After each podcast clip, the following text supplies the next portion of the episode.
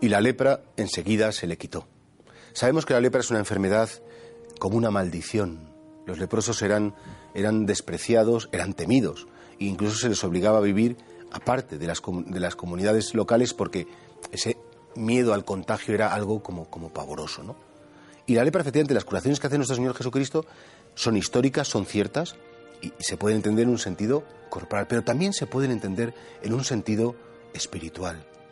Porque hay personas que teniendo un espíritu, un alma inmortal, ese espíritu está como muerto, está como descompuesto, está como cayéndose a trozos en el sentido que la gente no sabe hacer ejercicios espirituales, no digo de esta semana, sino eh, ese, ese saber hacer funcionar mi libertad, es hacer funcionar mi capacidad de amar, mi capacidad de perdonar, mi capacidad de entregar mi vida por los demás. Por lo tanto, este, este, Evangelio no hay que aplicarlo solamente a la gente que pensamos que está muy lejos del Señor, a la gente que pensamos que, que, está...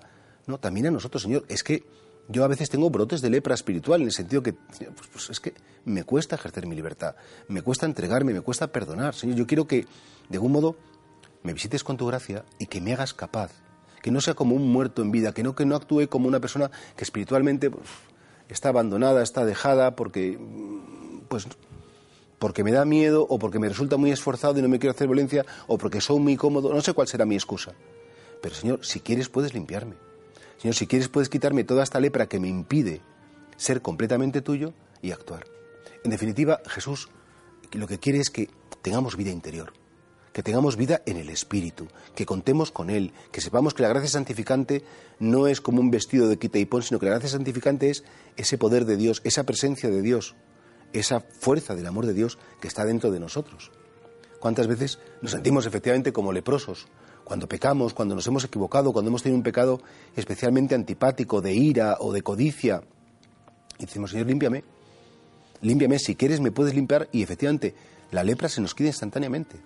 Jesús siempre pregunta, ¿crees que puedo hacerlo? ¿Crees que mi poder es capaz de transformar tu corazón? Y si le decimos que sí, no dudemos que eso sucederá.